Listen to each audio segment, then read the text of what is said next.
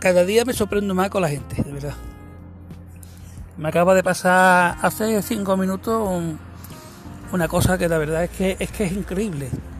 Es que es increíble. Estoy en la puerta de un hotel recogiendo una familia y cruza un señor mayor de, de- la acera de enfrente, se pone detrás de mi coche y le hace una fotografía.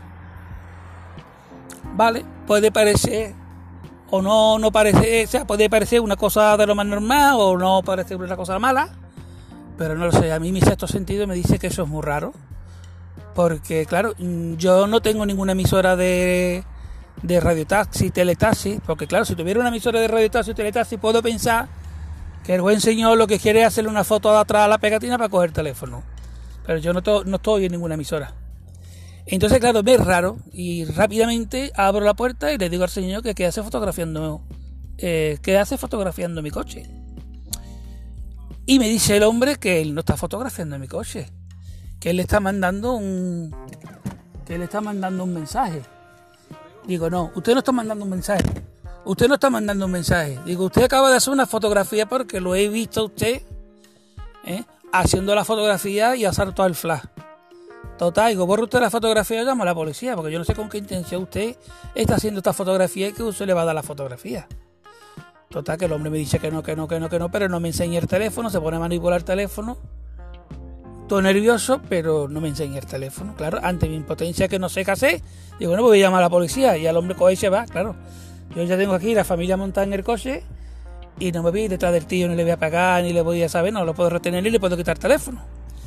Y casualmente salgo y hay un patrullero de la policía local de aquí de Sevilla, al cual yo le comento lo que me pasa, lo que me ha pasado.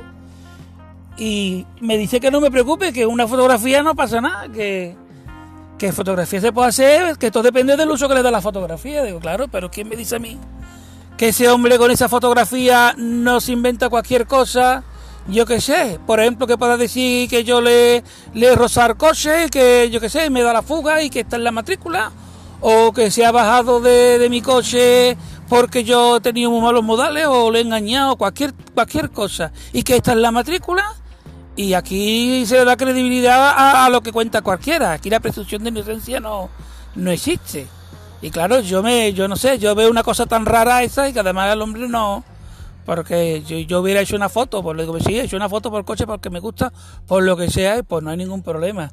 Y ya está, pero claro, el tío lo primero que ha hecho ha sido negarlo y después no me ha querido enseñar la fotografía, ni, ni cómo la ha borrado, ni nada. Entonces la verdad que es un poco, es un poco raro.